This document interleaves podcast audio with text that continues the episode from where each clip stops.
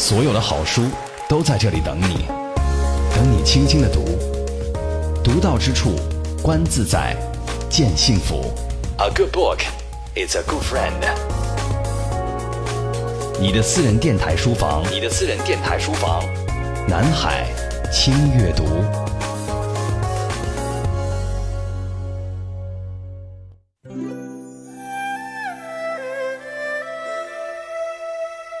欢迎各位走进微言细语版本的轻阅读，我是周薇，代表今天节目的编辑丁旭，感谢你的守候。今天我们一起打开的这本书名字叫《花千树》。宋代是一个令人心生向往又图天怅惘的时代。这个时代经济昌盛，物质生活优越，不仅出现了早市和夜市，还诞生了世界上最早的货币。这个时代文化繁荣，社会普遍尊重知识阶层，诗书画都达到了古代艺术的高峰。宋词正是这个时代璀璨文明的一朵奇葩。最初的宋词发源于宴席上文人们随手写就的唱词，写在灯红酒绿的欢场，写给轻歌曼舞的歌妓。渐渐的，这长短句里承载了男人有志不能伸的郁闷。女人独守空房的哀怨，再后来，滚滚长江，涓涓细流，文人们的寂寞，将士们的惆怅，家国之悲，身世之感，都汇聚在宋词的大海中，波澜壮阔又缠绵无尽。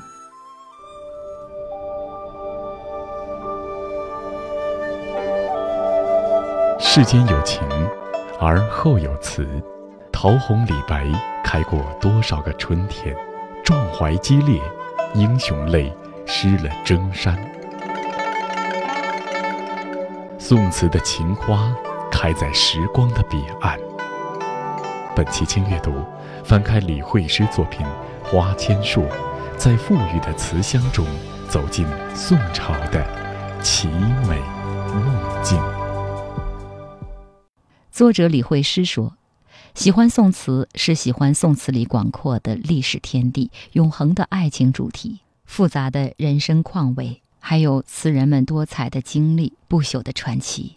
也因此，读宋词要读出词的清秀与雅致，也要读出词人的品格和气度，更要读懂他们背后的落寞与潇洒、困惑与尴尬。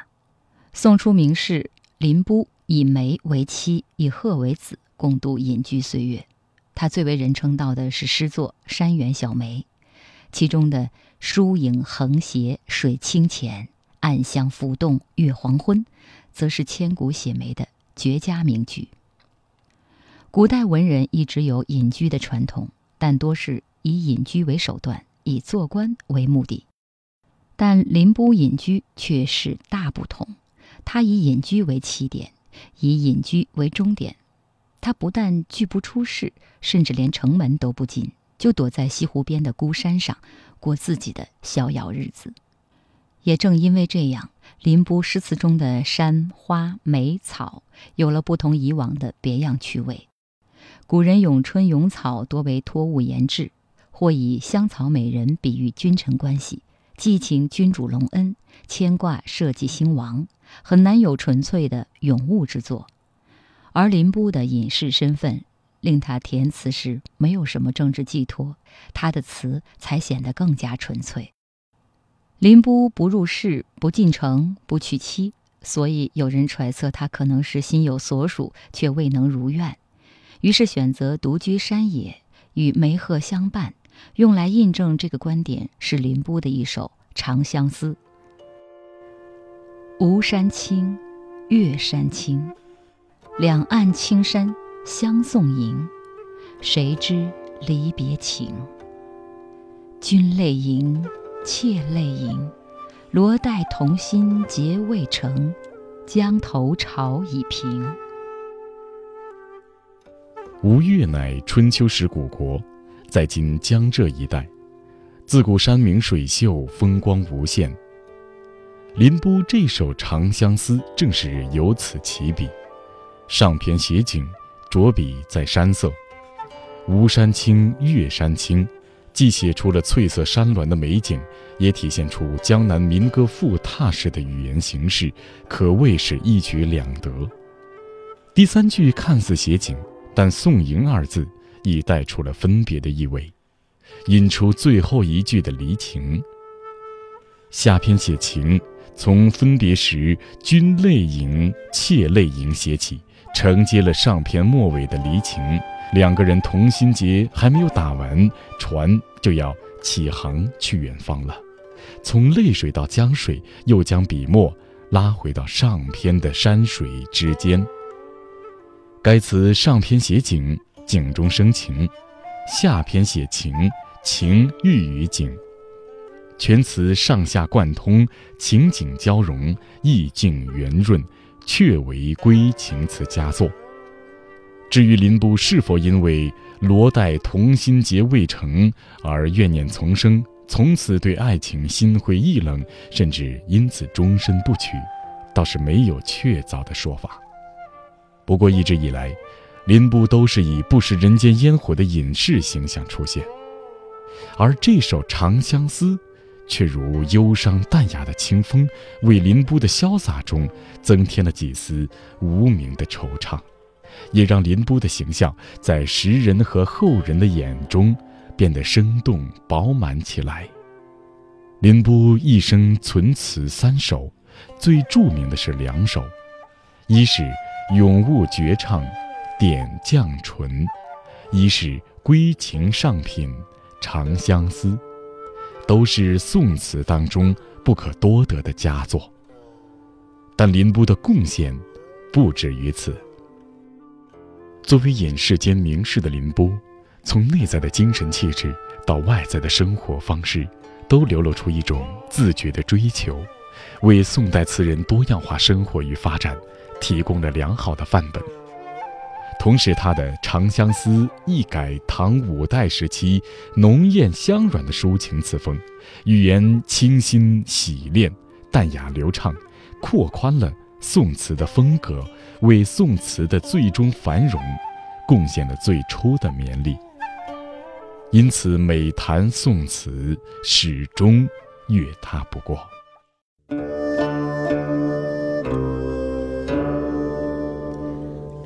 山青，月山青，两岸青山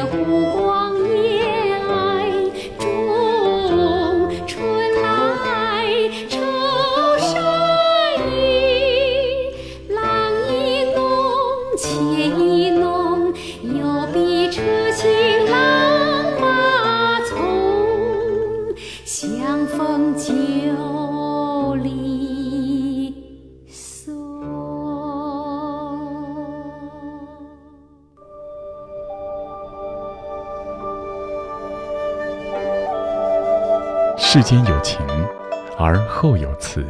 桃红李白开过多少个春天？壮怀激烈，英雄泪湿了征衫。宋词的情花开在时光的彼岸。本期轻阅读，翻开李惠诗作品《花千树》，在馥郁的词香中，走进宋朝的奇美梦境。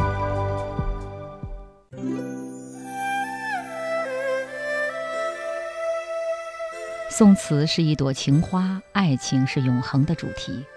长短词句两三声，字里行间藏着许多故事。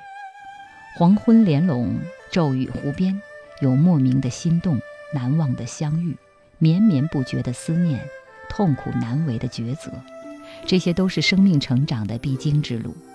即使在沧海桑田之后，今天的人们还能读懂其中的情思缠绵，沉醉其间。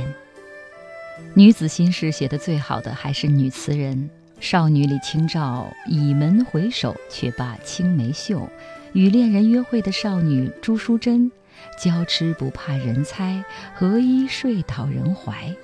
望情人不至的吴淑姬，独自倚妆楼，一川烟草浪，趁云浮，不如归去下帘钩。李清照、朱淑珍、吴淑姬与张玉娘并称为宋代四大女词人。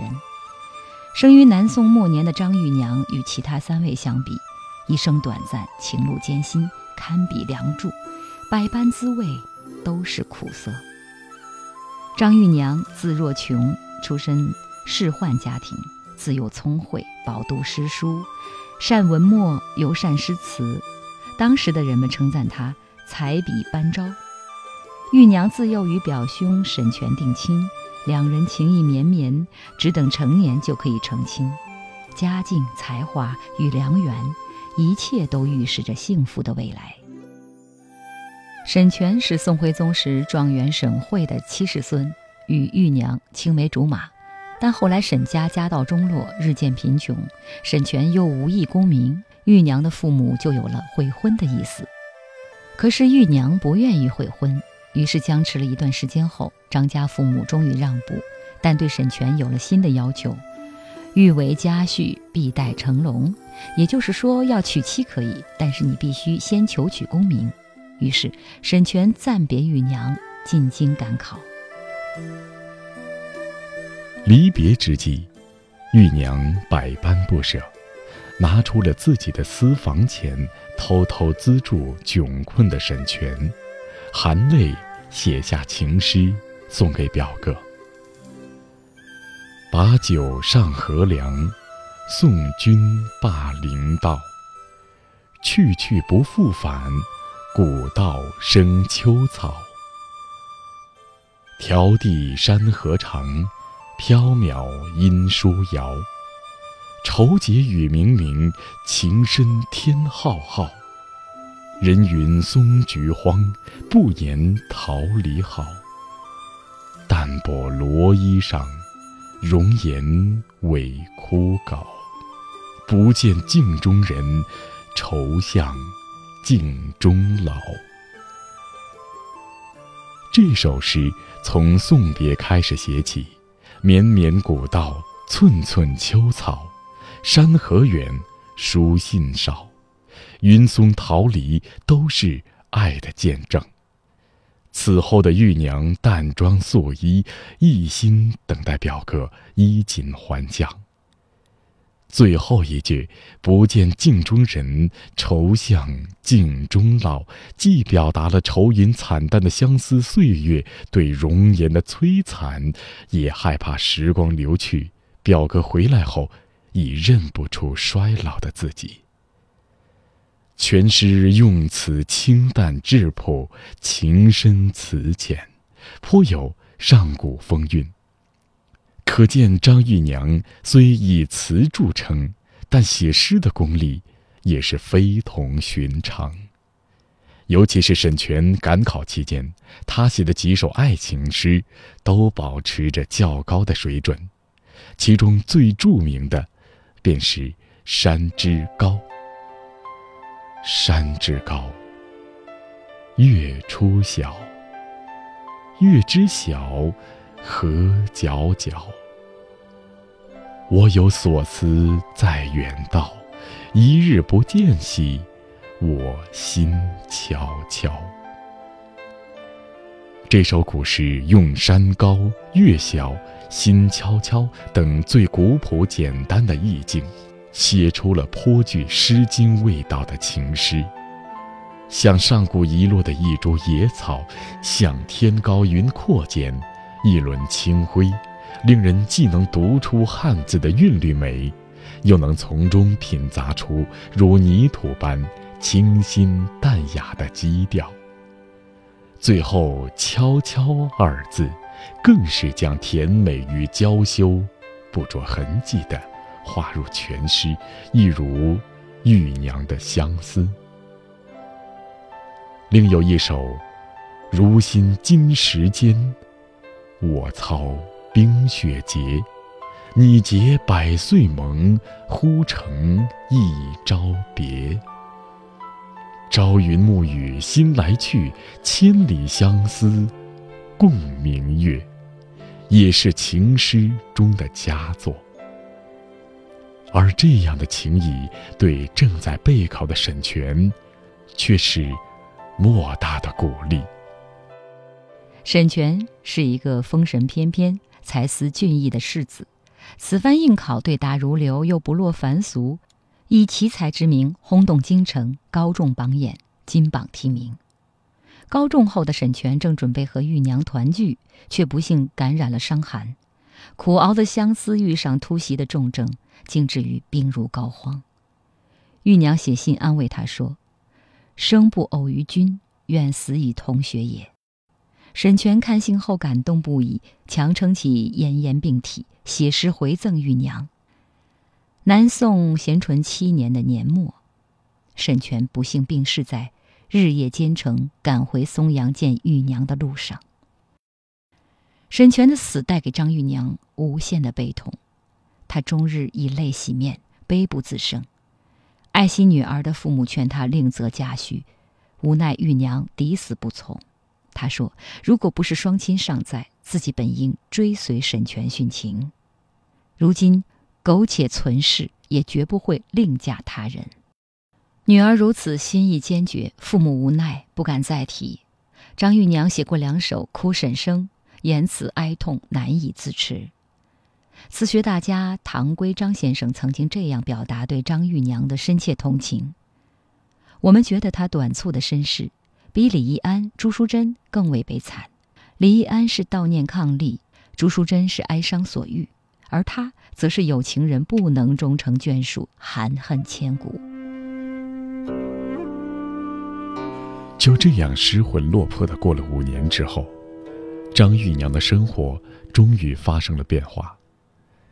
那是一二七六年元宵节的夜晚，男女老少到街上赏灯游玩。花灯彩带，热闹非凡。玉娘父母劝她出去散心，她不肯，只愿独自留在家中清静。多少烂漫情怀，伴着年轻姑娘的盈盈笑语、细细情话，都在这样的夜里纷纷绽放。但热闹是别人的，玉娘什么也没有。他提起笔来，蘸着多年的相思，写下了堪称绝唱的《汉宫春》，元夕用精重元韵。玉兔光辉，看琼流河汉，冷尽楼台。正是歌传花市，云静天阶。蓝莓沉水，掣金莲，影韵相挨。绝胜似三千绰月，共将月下归来。多是春风有意，把一年好景先予安排。何人轻驰宝马，烂醉惊雷？衣裳雅淡，庸神仙花外徘徊。独怪我绣罗连锁。年年憔悴裙钗。这首词里，张玉娘将他人的欢乐与自己的悲苦做了鲜明的对比。年轻的女人安排的是幸福的畅饮，是花间的徘徊。再看自己，人未老，心已衰，年年憔悴裙钗。青春尚未落幕，生活尽是愁苦。据说在当天的晚上，玉娘写完此事，昏昏沉沉入梦，梦到沈泉跟她道别，说：“玉娘，你很是自重，没有背叛我们的誓言。”玉娘指着烛影发誓说：“自己永不变心。”结果沈泉一转身便消失不见，玉娘一急从梦中醒来。此后，景自生病，不久即亡。当然，也有人说，玉娘未病但从此心如死灰，故绝食而亡，年仅二十七岁。张家父母知道女儿是因为沈泉而死，于是和沈家商议，将沈泉和玉娘合葬在城旁的枫树林当中，满足他们死后同学的愿望。玉娘的两个侍女双娥与子娥也是性情中人，一个忧伤而死，另一个不肯独活，上吊自尽，以殉主仆之情。就在子娥死后的第二天早上，玉娘养的鹦鹉竟然也悲鸣而死。张家于是把这闺房三清一起陪葬在玉娘和沈泉的墓旁，让他们主仆日夜相依，再续前情。从此，这里成为了松阳古城著名的鹦鹉冢。现在，浙江省丽水市松阳县还留存着一块鹦鹉冢的残碑，冢旁绝有一口井，名为蓝雪井。张玉娘生前著有《蓝雪集》两卷，词学成就较高。二零零九年，一班曲艺爱好者在张玉娘的故乡排演松阳高腔新戏《张玉娘》，五十多个唱段，九个场次，再现了这段凄美的爱情故事。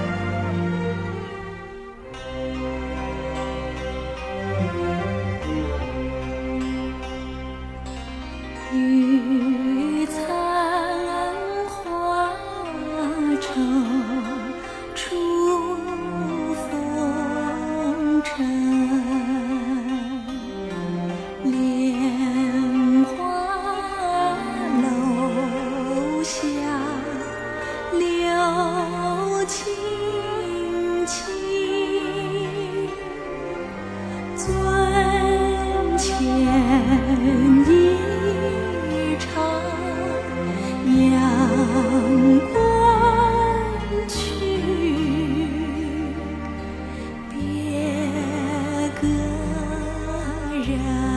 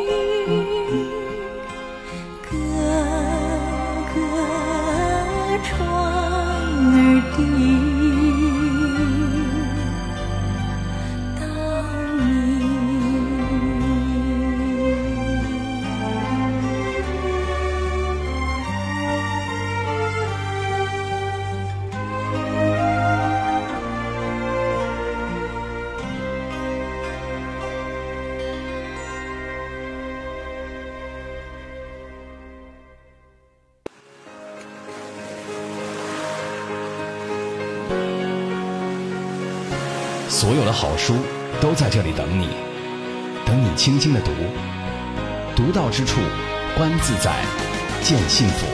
A good book is a good friend。你的私人电台书房，你的私人电台书房，南海轻阅读。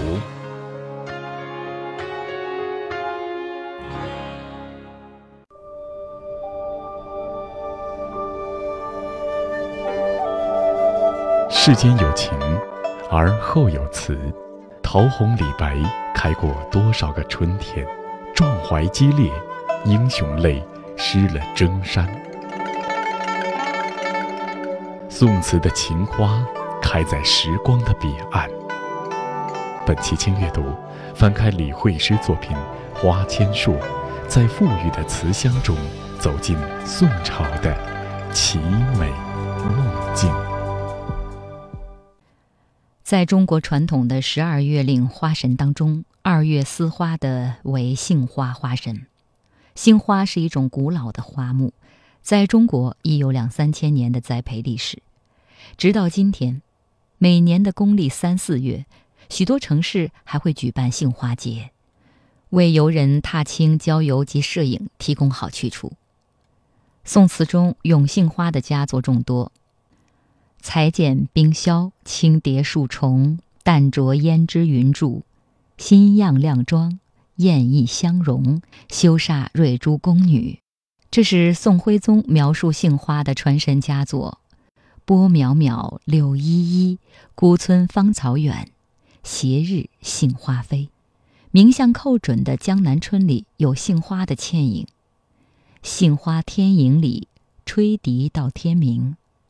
良辰美景，赏心悦事，是陈与义二十年前的家国记忆。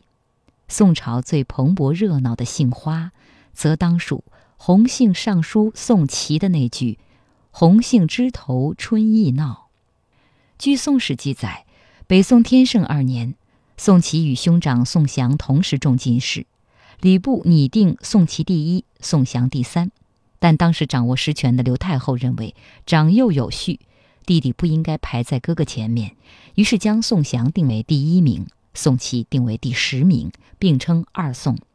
弟弟宋祁被称为小宋。虽然科举时被排在哥哥后面，但宋祁后来凭借自己的文学才华，在名气上反超哥哥宋祥，成为了宋代著名的文学家和史学家，留下了许多名篇佳作。他的爱情奇遇也令人十分艳羡。根据《华安词选》介绍，某天宋祁宴罢回府，路过樊台街，适逢皇家车队路过，宋祁赶紧让路到一旁。不料，忽然听到有人在车里轻柔地叫了一声“小宋”，宋祁一惊，抬头看时，见车帘掀动，有位妙龄少女正微笑着望向自己。小宋心下一动。不觉看得呆了。等车队浩荡而过，他想起刚才那一抹甜笑，顿觉怅然若失。回到家后，小宋想起这次艳遇，提笔写了一首词：“画过雕鞍霞路逢，一生长断绣帘中。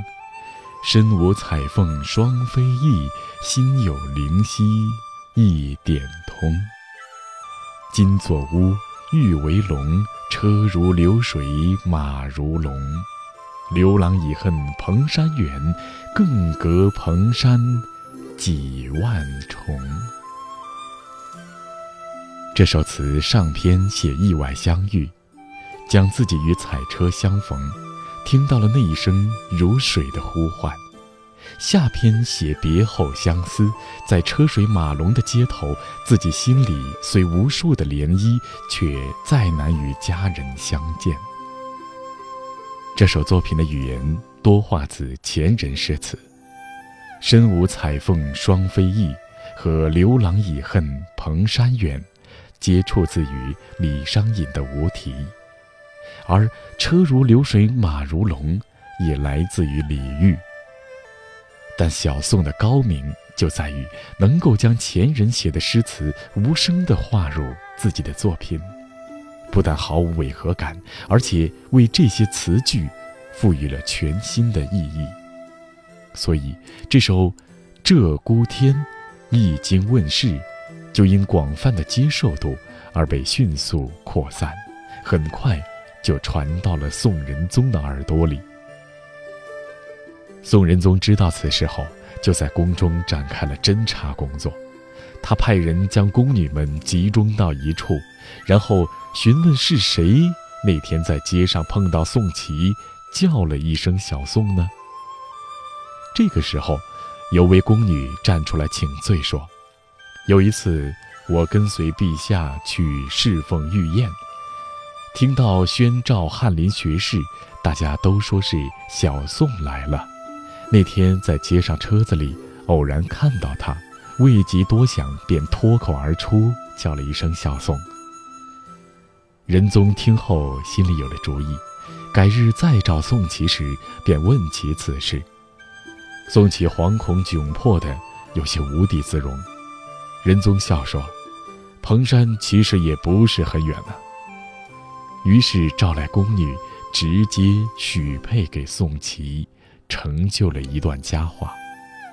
不过，真正让宋琦在词史上留名的，却不是这首《鹧鸪天》，而是另外一首《玉楼春·春景》。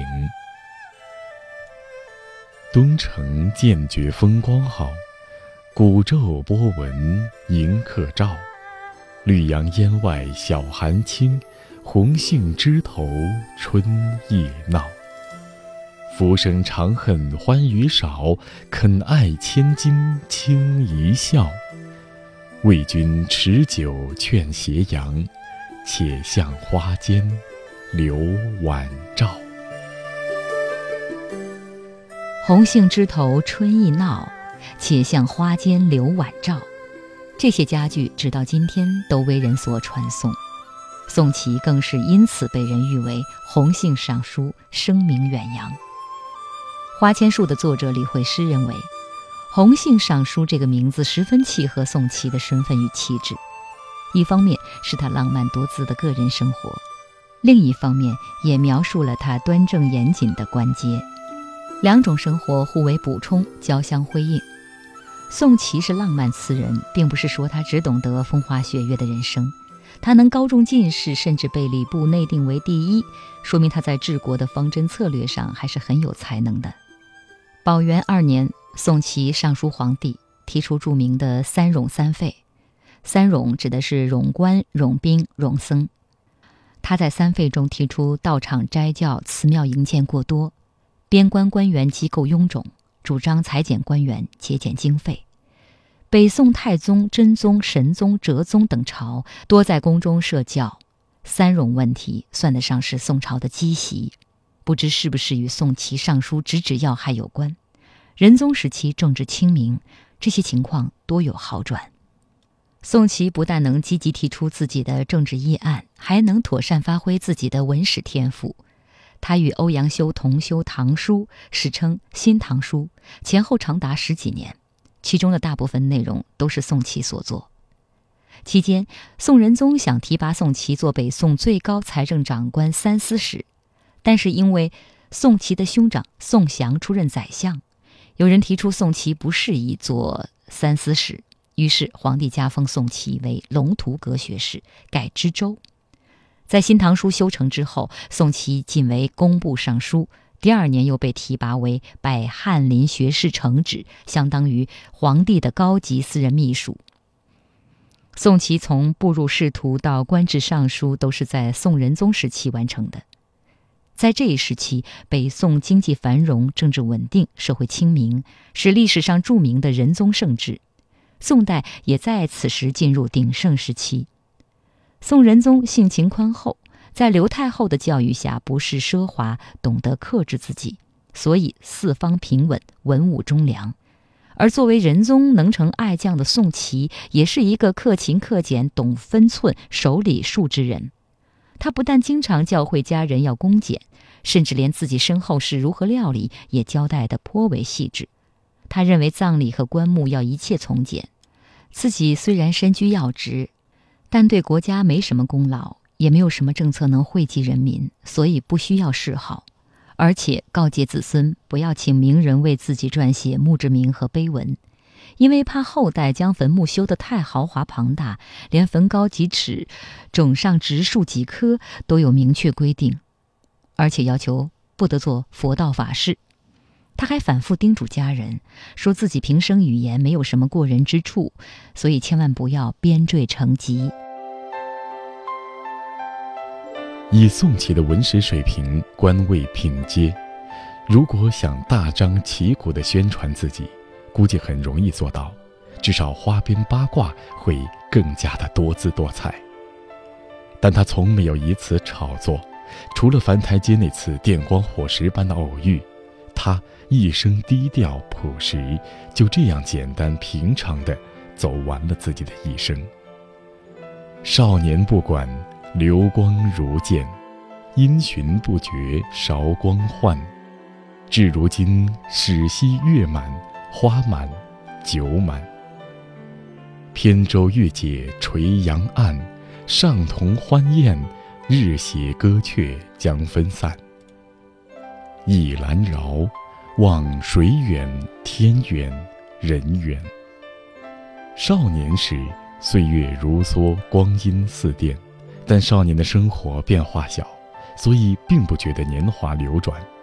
到如今，当人真的变老，才开始珍惜月满、花满、酒满。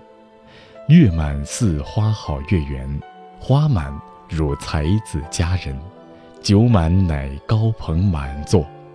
扁舟欲解，夕阳低垂，欢宴分散，倚船远望，水远，天远，人远。这遥远而忧伤的旅行，充满了离别的悲伤。匆匆人世，来来往往，花开了要谢，人聚了又散。心灵的小舟兀自漂泊在生命的大海中，浮生长恨欢愉少。也许唯有孤独和别离，才是人生的常态吧。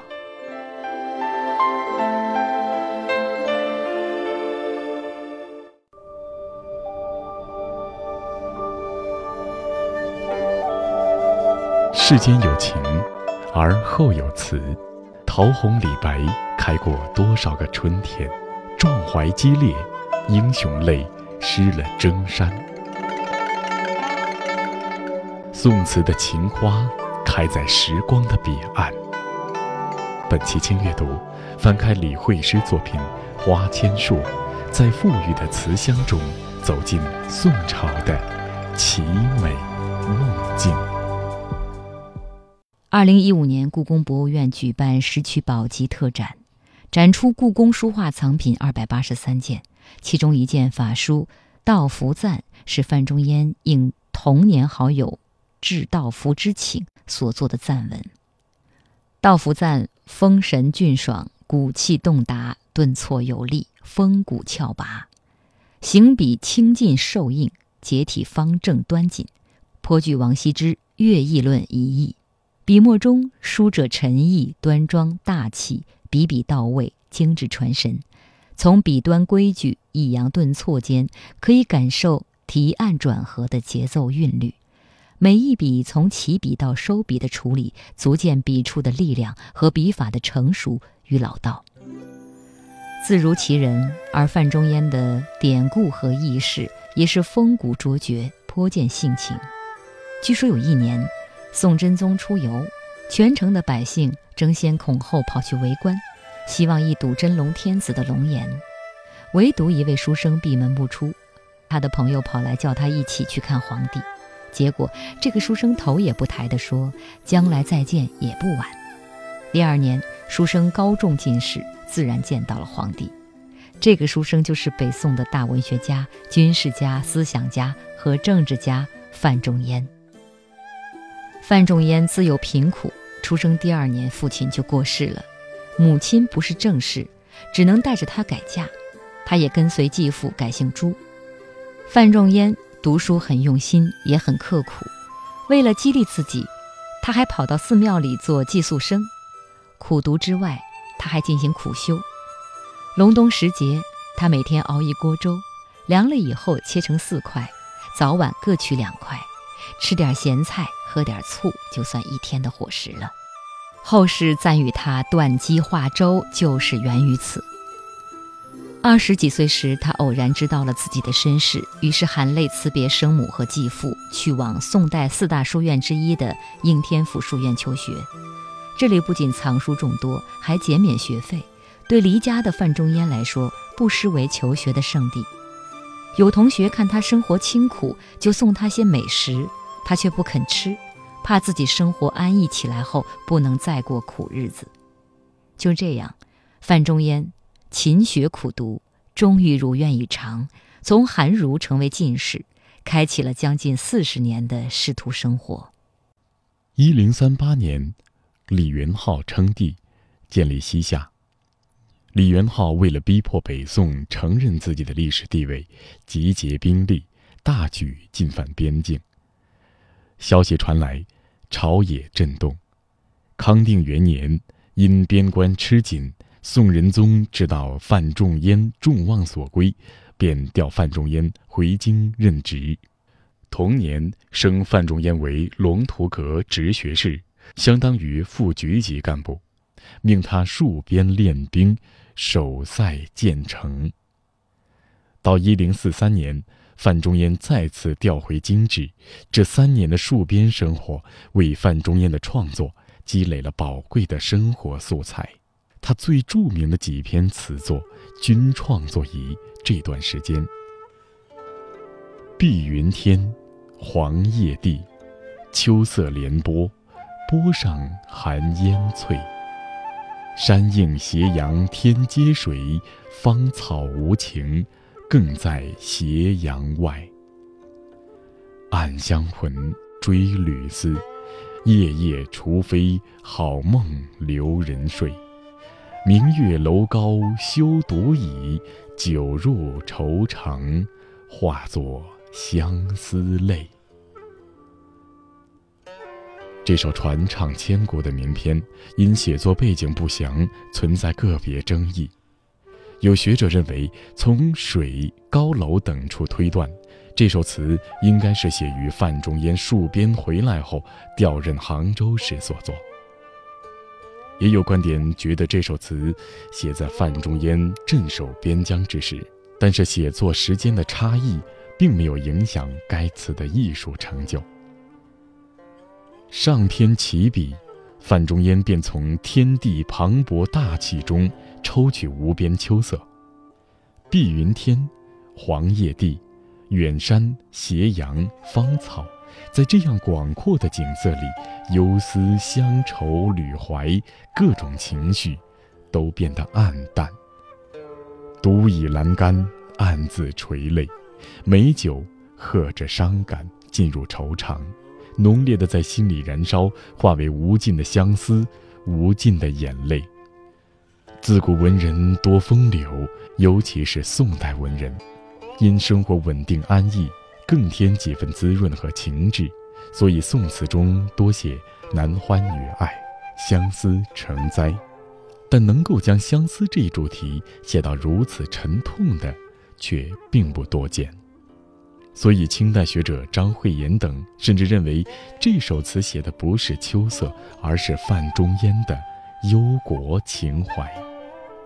这种观点似乎也有些道理。一方面，清代中后期。内忧外患，腹背受敌，在这种时刻，爱国的呼声比任何时候都来得响亮而沉痛，所以清代学者读这样的词，其联想力、共鸣情与代入感可能都比较强烈。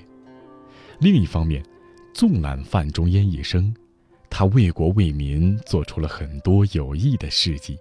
写下过“先天下之忧而忧，后天下之乐而乐”的句子，其爱国情怀可见一斑。所以，这首词的开阔和苍凉，说是对国家的一片深情，似乎并不为过。当然，更有趣的还是后世对这首词的喜爱。明代王实甫将这首苏幕遮怀旧的意境和句子，直接引入千古名句《西厢记》里。甚至到了二十世纪，台湾作家琼瑶也从这首词里幻化出两本书名：《碧云天》《寒烟翠》，足见其影响深远。范仲淹亲历战场，戍边建城，带兵作战。他建立的西北防战线固若金汤，令西夏人不敢再犯。西北边陲甚至有这样的童谣：“军中有一范，西贼闻之惊破胆。”戍边的三年间，范仲淹还创作了脍炙人口的名作《渔家傲·秋思》：“塞下秋来风景异。”衡阳雁去无留意，四面边声连角起。千嶂里，长烟落日孤城闭。浊酒一杯家万里，燕然未勒归无计。羌管悠悠霜满地，人不寐，将军白发征夫泪。《渔家傲·秋思》一词反映了边塞生活的艰苦，表达了反对入侵、巩固边防的决心和意愿，同时还表现出外患未除、功业未建、久戍边地、士兵思乡等复杂矛盾的心情。在范仲淹之前，很少有人用词这一形式来描写边塞生活。唐人韦应物虽有“边草无穷日暮”之句，但没有展开，而且缺乏真实的生活基础。因而，这首词实际上是边塞词的首创。不仅如此，有评论认为，这首词的内容和风格还直接影响到宋代豪放词和爱国词的创作，为宋词开辟了崭新的审美境界，也开启了宋词贴近社会生活和现实人生的创作方向。庆历三年，李元昊请求议和，西边战事稍宁，宋仁宗召范仲淹回京任职。紧接着，范仲淹与富弼、韩琦等人起草了国家改革方案，史称“庆历新政”。